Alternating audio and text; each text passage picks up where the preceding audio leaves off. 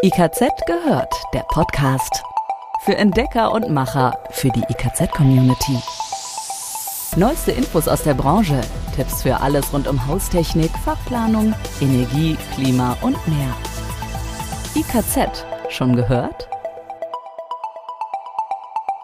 Guten Tag und schön, dass Sie wieder mit dabei sind.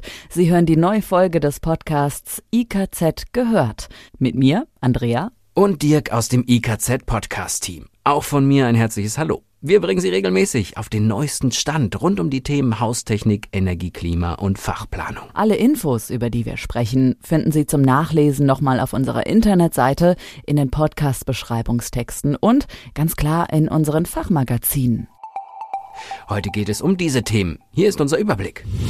Luft-Luft-Wärmepumpen, genauer Außenluft-Raumluft-Wärmepumpen, sind eine energieeffiziente Lösung, die in vielen Fällen relativ kostengünstig nachgerüstet werden kann. Die Split-Geräte mit einer Außeneinheit und einem oder mehreren Innengeräten eignen sich gut, um ganze Gebäude oder einzelne Räume damit auszustatten. Welche weiteren Vorteile die Geräte haben und was bei der Auslegung zu beachten ist, darüber informieren wir Sie in dieser neuen Folge von IKZ gehört.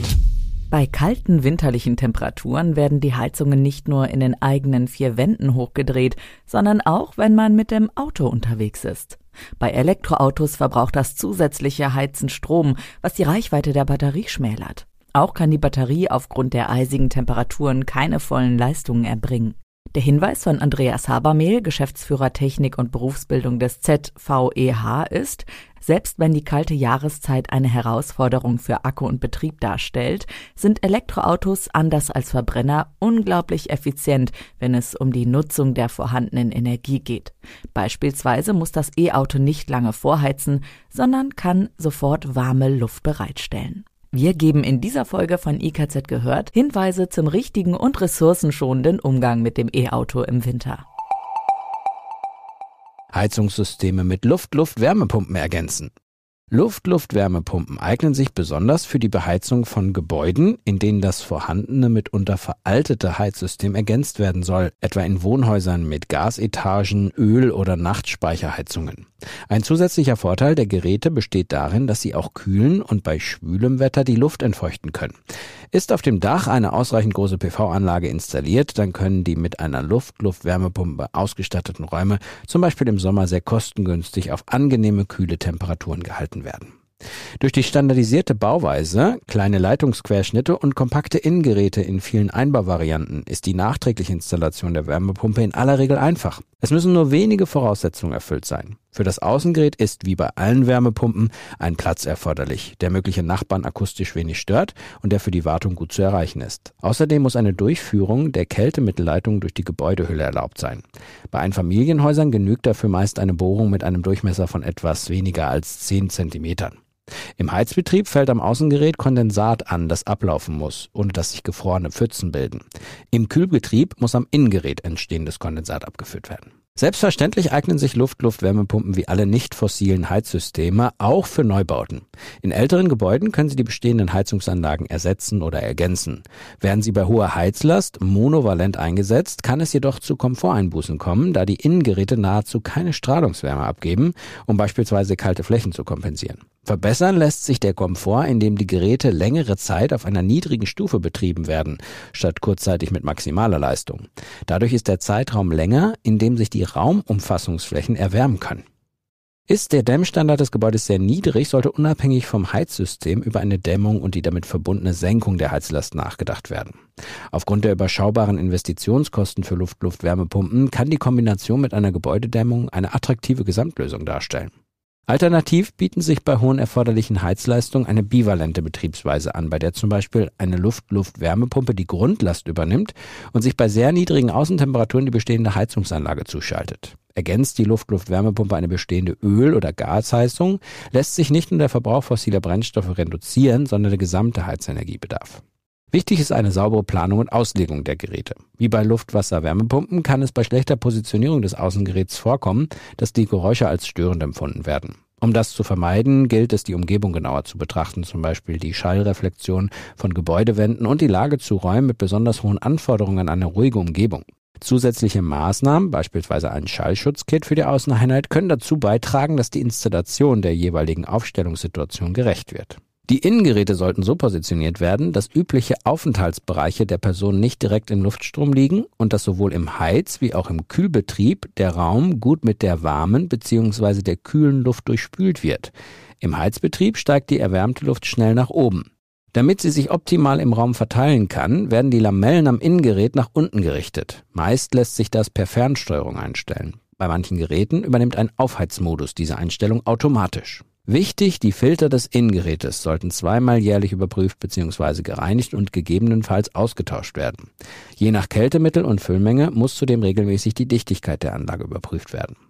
Auch in Sachen Effizienz überzeugen Luft-Luft-Wärmepumpen. Die Mindestanforderungen beim Innenverkehr bringen nach Ecodesign-Verordnung und im Rahmen der Bundesförderung für effiziente Gebäude sind bei Luft-Luft-Wärmepumpen höher als die Anforderungen an Luftwasser-Wärmepumpen. Befürchtungen, dass die luftbasierten Geräte ineffizient arbeiten, sind deshalb unbegründet.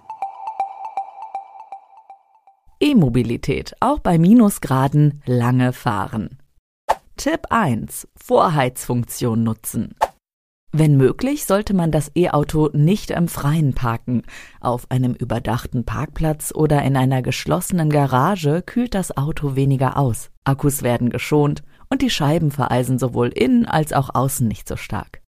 Die meisten E-Modelle bieten die Möglichkeit, das Auto während des Ladevorgangs bereits vorzuheizen. So kann man das Auto noch am Netzkabel vorheizen, bevor die Fahrt losgeht und die Energie wird nicht aus dem Akku, sondern aus dem Stromnetz gezogen. Eisfreie Scheiben für eine optimale Sicht und ein vorgewärmter Innenraum erhöhen die Sicherheit und natürlich den Komfort gleichermaßen. Tipp 2. Während der Fahrt bewusst heizen. Ist man mit dem E-Auto unterwegs, sollte man die Heizung gezielt einsetzen. Wer alleine reist, muss nicht den ganzen Wagen auf Wohlfühltemperatur bringen. Effektiver ist es, Umluftbetrieb und Sitzheizung statt Gebläse zu verwenden und unnötige Verbraucher auszuschalten. Einige Modelle verfügen von Haus aus über entsprechende Fahrmodi, mit denen die Innentemperatur um drei bis vier Grad abgesenkt und Sitz- sowie Lenkradheizung automatisch aktiviert werden. Hat das eigene Elektroauto keine entsprechende Funktion, sollte man die Innenraumheizung entsprechend selbst regulieren und so mehr Reichweite rausholen. Tipp 3. Auch auf die Fahrweise kommt es an.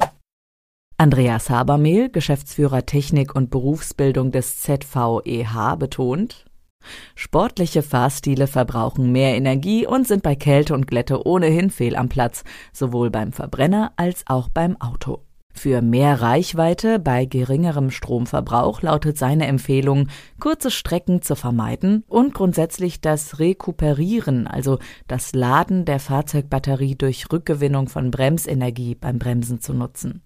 Viele Stromer verfügen mittlerweile auch über einen sogenannten Eco-Modus, der in Sachen Energiemanagement auf maximale Effizienz setzt. In diesem Modus überträgt der Motor weniger Kraft auf die Räder und das Auto rekuperiert automatisch. Das wirkt sich nicht nur positiv auf die Reichweite des E-Autos aus, sondern gibt außerdem ein Plus an Sicherheit.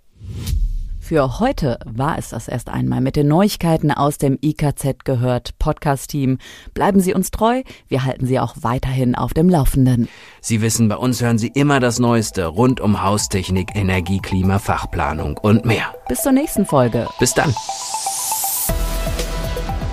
IKZ gehört. Jetzt reinklicken und noch mehr entdecken. www.ikz-select.de